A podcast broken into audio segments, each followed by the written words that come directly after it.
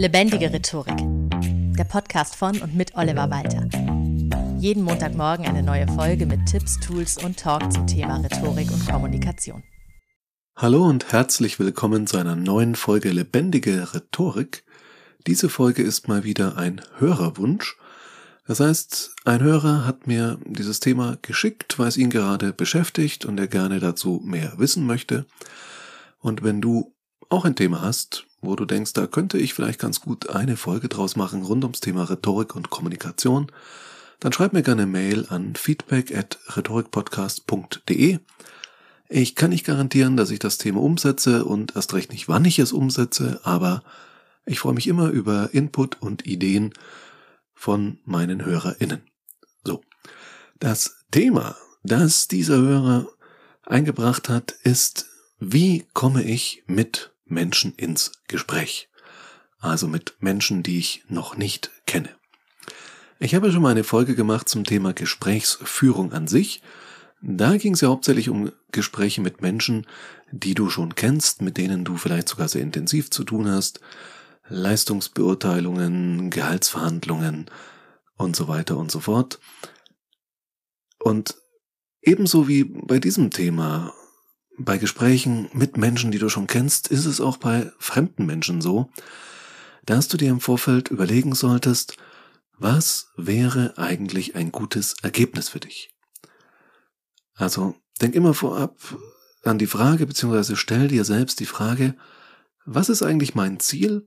Also willst du dich einfach nur nett unterhalten? Das kann auf einer Party ja durchaus so sein. Man steht einfach rum oder auch beim Empfang, einem Kongress im Vorfeld und denkt sich, ach Mensch, jetzt einfach ein bisschen unter die Leute mischen, nettes Gespräch haben und Gutes. Oder willst du ganz explizit neue Kontakte knüpfen in deinem Businessbereich? Oder willst du direkt ans Eingemachte, also direkt zu einem Auftrag beziehungsweise einem Termin für eine Produktpräsentation oder ähnliches? Letzteres ist meistens ein bisschen zu schnell und zu direkt, aber zum Beispiel auf Messen wieder völlig okay. Wozu ist man denn sonst auf Messen?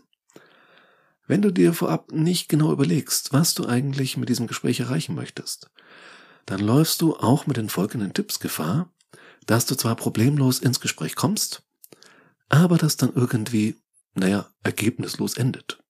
Und das wäre doch schade. Außer das Gespräch diente eben, wie schon vorhin gesagt, nur dem gegenseitigen Zeitvertreib. Ist natürlich auch völlig okay, aber das ist ja meistens, zumindest im Businessbereich, eher die Ausnahme von der Regel. Und die meisten Leute fangen heute rein zum Zeitvertreib kein Gespräch mehr an, leider, sondern nehmen ihr Smartphone zur Hand und spielen irgendein seltsames Spiel darauf. Äh, ja, bei mir ist es Scrabble.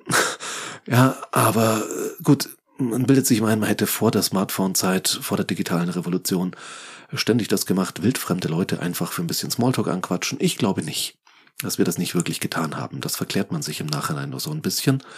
Also, in den meisten Fällen hat die Gesprächsaufnahme, die Kontaktaufnahme mit fremden Menschen durchaus ein Ziel und welches das ist, solltest du dir vorab vielleicht so ein bisschen überlegen. Ebenfalls vorab, ganz wichtig, bevor du ein Gespräch beginnst, nonverbalen Kontakt herstellen. Also nehmen wir mal Flirten als sehr speziellen Spezialfall unseres heutigen Themas. Meistens habe ich ja doch eher Beispiele aus dem Business-Kontext und so weiter, aber nehmen wir mal Flirten, denn ich finde das immer furchtbar, wenn Menschen, gerne auch angetrieben von sogenannten Flirt-Coaches, dann meistens Frauen, die gerade eilig irgendwo langlaufen, also so regelrecht in den Weg springen und sie anquatschen. Ich finde das ganz schlecht, ja. Da springt jemand so gefühlt in einer Mülltonne vor und sagt, hey, du, bla bla bla. Nee, also bitte, wer reagiert denn auf sowas positiv? Äh, Tipp bei einem Stehempfang, bei einem Kongress auch nicht einfach von hinten jemand Fremden auf die Schulter und wenn die Person sich umdreht, fängst du ein Gespräch an. Nein, äh, so macht man das ja nicht. Das Nonverbale geht dem Verbalen immer voraus.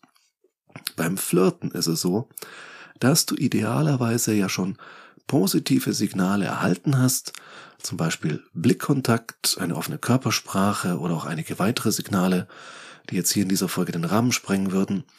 Und dann, wenn du diese nonverbalen Signale hast, dann ist es ja eigentlich schon fast egal, was du sagst. Und auch im Business-Kontext musst du dich erstmal im Sichtfeld der Zielperson positionieren. Also nah genug dran, um überhaupt wahrgenommen zu werden. Je nachdem, wie viele Menschen da noch so drumherum sind, können das fünf Meter sein oder zwei Meter oder auch wenn so richtig proppevoll ist, vielleicht auch nur ein Meter oder sogar noch ein bisschen weniger. Also erst wenn du sozusagen in die Komfortzone reingeschoben wirst, in so einer richtig vollen Halle, erst dann wirst du so richtig bewusst wahrgenommen vielleicht. Und dann kannst du erstmal freundlich lächeln und zunicken, so ein bisschen wie im Fahrstuhl, kurzer Blickkontakt, lächeln, nicken, fertig, und frühestens dann kannst du ein Gespräch beginnen. Oder ein Flirt. Rhetorik ist ja vielseitig anwendbar, also das, was du hier über das Anbahnen von Gesprächen erfährst, ist sehr universell einsetzbar. Ob Flirt oder Verkaufsgespräch oder vielleicht gar beides. Hey, wer weiß, Multitasking. Ja, alles ist möglich mit dem richtigen Einstieg. Und genau für diesen Einstieg habe ich jetzt drei Ideen für dich. Erste Idee, die eigentlich immer klappt, äußere eine Bitte oder eine Frage. Also sowas wie, Du stehst in einer vollen Küche auf einer Party oder auch in so einer Business-Küche, die es ja da auch manchmal so in Großraumbüros und so gibt, bist da vielleicht zu Gast und siehst da jemanden stehen und sagst, oh, du stehst da gerade an dem Regal, kannst du mir mal bitte von dort ein Glas geben? Oder ich habe das jetzt noch nicht gecheckt, kannst du mir kurz erklären, wie die Kaffeemaschine hier funktioniert? Vielen Dank. Ich bin übrigens Oliver. So, und schon bist du im Gespräch. Das Schöne dabei, ich glaube, ich hatte den Benjamin Franklin-Effekt schon mal angesprochen in einer anderen Folge, wo es um psychologische Fakten ging. Dieser Effekt besagt ja, wenn jemand dir einen Gefallen tut, findet diese Person dich danach sympathischer als vorher, weil in unserem Kopf es nun mal so ist, dass wir uns vorstellen, dass wir nur sympathischen Menschen Gefallen tun, obwohl das gar nicht stimmt. Das heißt, jemand um einen Gefallen bitten oder nach etwas fragen, zum Beispiel, wo ist denn hier der Technikraum oder sowas, und die andere Person hilft dir in dem Augenblick weiter, das macht dich gleich sympathischer in den Augen der anderen Person. Und dann ist es umso leichter ins Gespräch zu kommen. Und vielleicht ergibt sich aus dieser Bitte oder Frage auch gleich ein Gesprächsthema. An der Kaffeemaschine über Kaffee, über meine extreme Kaffeesucht zum Beispiel, ja, und so weiter. Zweiter Punkt, der gut für den Einstieg funktioniert, ergibt sich ganz einfach, indem du die Menschen sehr gut beobachtest. Was meine ich damit? Naja, falls du Sherlock Holmes kennst, also nicht nur weißt, wer das ist, sondern die Bücher von Arthur Conan Doyle wirklich gelesen hat, dann weißt du, wie das in den meisten Büchern abläuft. Da kommt ein mysteriöser Mandant in den Raum, in die, äh, ja, in die Baker Street, betritt den Raum und sagt sowas wie, Mr. Holmes, Sie werden nie erraten, weswegen ich heute zu Ihnen komme. Und Sherlock Holmes sagt dann, nun, Sie sind vor zwei Tagen aus den indischen Kolonien zurück nach London gereist. Ihr Schiff hat gestern um 18.20 Uhr angelegt, das sehe ich am Staub auf Ihren Schuhen, und Sie mussten dann feststellen, dass jemand in Ihrer Abwesenheit Ihren Papagei erwürgt hat. Außerdem haben Sie hohe Wettschulden, und dass Ihre Frau Sie betrogen hat, wussten Sie vermutlich noch gar nicht, oder? Und dann wird hinterher so manchmal so ein bisschen entschlüsselt, woran hat Sherlock Holmes das gemerkt, an der Kleidung, am Staub auf den Schuhen und so weiter. Und ja, Arthur Conan Doyle trägt da immer sehr dick auf, aber auch mit ganz normaler Beobachtungsgabe kann man schon einiges herausfinden, was sich für ein Gespräch gut eignet. Zum Beispiel ich laufe ja sehr gerne, so drei bis viermal die Woche, meine 30 bis 40 Kilometer in der Woche. Das heißt, ich lese auch diese Laufzeitschriften und kenne mich von daher so ein bisschen aus mit der Technik. Ich selber habe noch keine Laufuhr, aber auch schon mal belegt, mir so eine mit Pulsmessung und so weiter zuzulegen. Und wenn ich jetzt da mit jemandem ins Gespräch kommen möchte, schaue mir die Person an und stelle fest, dieser Mensch trägt eine sehr teure Laufuhr, dann wüsste ich schon, wie ich ins Gespräch einsteige, dass ich sage, ah, Sie haben da die Polar Pacer Pro oder sonst was. Da habe ich auch schon mal überlegt, mir die zu kaufen. Wie zufrieden sind Sie denn eigentlich damit, wenn ich mal so direkt fragen darf? Und schon hast du ein Gesprächsthema. Und je spezieller das Thema, desto sicherer kannst du dir sein, dass die andere Person vielleicht drauf einsteigt. Also irgendwie ein Kugelschreiber mit SPD oder äh, Grüne oder sonst was, sonst einer Partei drauf, würde ich jetzt noch nicht zum Einstieg nutzen, um demjenigen zu sagen, ah, Sie sind SPD-Mitglied, na toll, die habe ich tatsächlich irgendwann mal gewählt und es dann stark bereut oder so. Ja, nein. äh, Kugelschreiber, solche Wahlgeschenke, nee, also die nehme ich auch von so gut wie jeder Partei mit, ja, von jeder demokratischen Partei und nutze die, solange sie funktionieren. Äh, ist mir völlig egal, ob ich die wähle oder nicht. Von daher, das nützt da nichts. Aber manchmal sind es sehr spezielle Sachen wie die Laufuhr oder irgendwelche speziellen Schuhe. Jemand trägt ein spezielles Shirt. Ich habe tatsächlich mal jemanden irgendwo getroffen auf einer Party. Ich hatte schon mal in diesem Podcast erwähnt, so mein Guilty Pleasure. Ich bin Wrestling-Fan.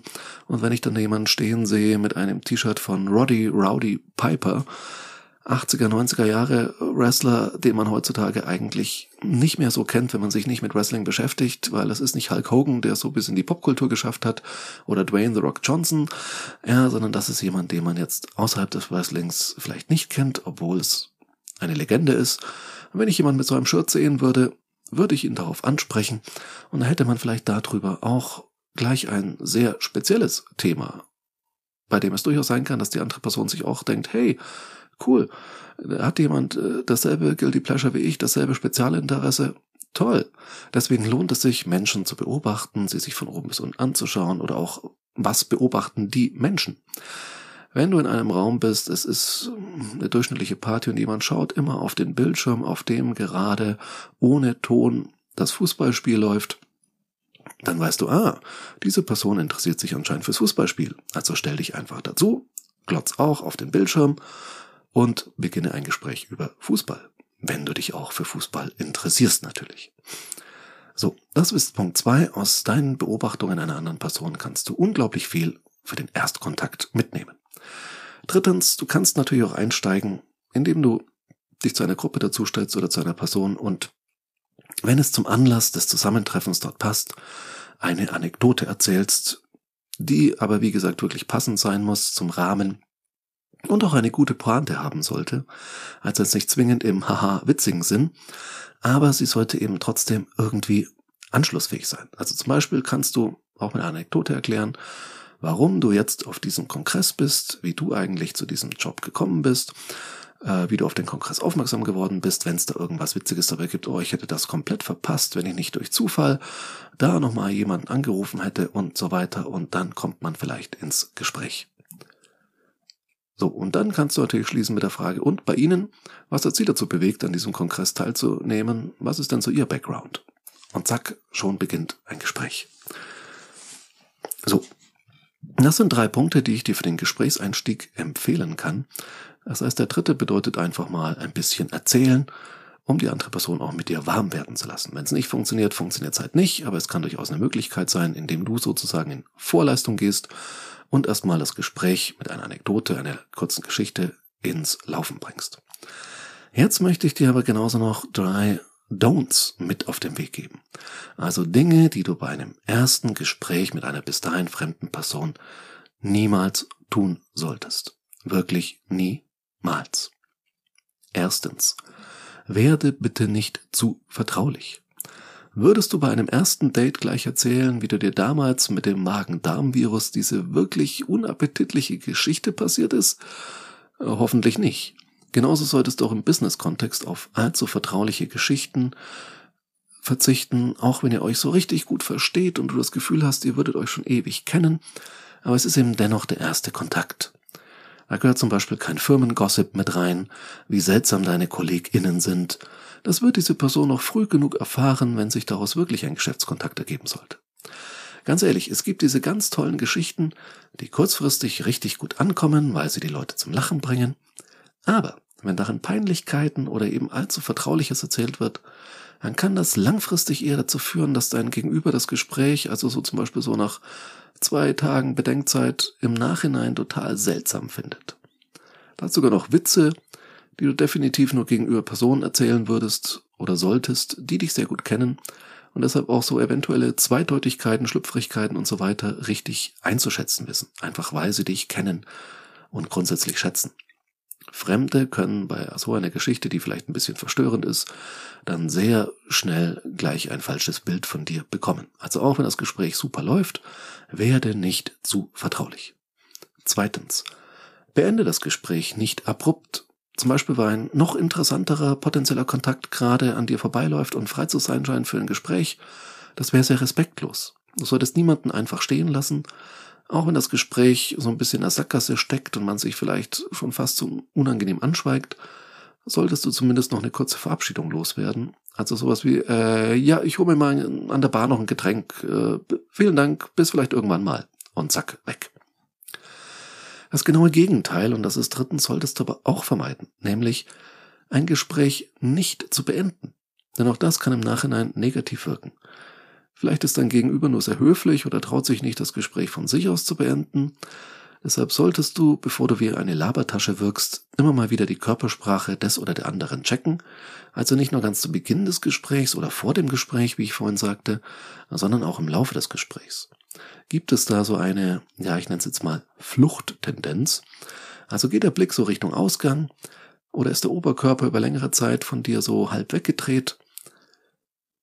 Dann lass dir sagen, lieber das Gespräch endet und lässt Fragen und Themen offen für eine Fortsetzung als dass jemand einfach nur froh ist, das Gespräch endlich überstanden zu haben. Denn das wäre bestimmt nicht der Eindruck, den du hinterlassen möchtest. Manchmal, ich hatte vorhin drüber gesprochen, du willst ein bestimmtes Ziel erreichen, vielleicht ist das heute Abend einfach nicht drin und du musst eine Stufe zurücktreten und sagen, okay, Erstkontakt ist mal aufgebaut, äh, Geschäftskontakt ist es noch nicht, aber immerhin, wir haben uns mal kennengelernt, kann ich mal irgendwie auf LinkedIn oder sonst wie eine Anfrage schicken zur Vernetzung und dann schauen wir mal weiter. Ich bin nicht so weit gekommen, wie ich wollte, aber bevor ich jetzt den Menschen einfach noch eine halbe Stunde zulabe, mache ich hier mal einen Break. Das heißt, das Gespräch sollte nicht zu lange dauern, aber auch nicht zu kurz, damit es eine gute Wirkung hat und auch irgendetwas passiert, was anschlussfähig ist. So, die Zusammenfassung. Sieben Punkte habe ich da für dich. Erstens, das Nonverbale passiert vor dem Verbalen. Zweitens, äußere zum Beispiel eine Bitte oder Frage und nutze damit auch den Benjamin Franklin-Effekt. Drittens, beobachte die andere Person gut. Vielleicht kannst du etwas am Gegenüber entdecken, das einen wunderbaren Einstieg in ein Gespräch ergibt. Viertens, erzähle eine Anekdote, einen halbwegs intelligenten Witz oder ähnliches und beende das Ganze zum Beispiel mit einer Frage an dein Gegenüber um diese Person dann nach deinem Gesprächseinstieg auch ins Gespräch aktiv reinzubringen. Fünftens, die Don'ts. Werde nicht gleich zu vertraulich. Sechstens, beende das Gespräch nicht abrupt. Und siebtens, beende es aber, bevor es zu viel des Guten war. So, Hausaufgabe der Woche. Na, wie wär's? Komm doch mal mit einer dir bisher fremden Person ins Gespräch und mach dabei den Anfang. Lass mich gern wissen, wie es gelaufen ist unter feedback at rhetorikpodcast.de. Vielen Dank fürs Zuhören und bis zum nächsten Mal. Und solltest du Bedarf haben in Sachen Coaching, Training, Keynote rund ums Thema Rhetorik und Kommunikation, kontaktiere mich gerne und schau mal auf meine Website lebendigerhetorik.de. Steht dir jederzeit gern zur Verfügung. Bis dann. Das war Lebendige Rhetorik, der Podcast von und mit Oliver Walter. Jeden Montagmorgen eine neue Folge mit Tipps, Tools und Talk zum Thema Rhetorik und Kommunikation. Wenn du Oliver Walter als Experten für lebendige Rhetorik buchen möchtest, schau doch mal auf www.walter-oliver.de.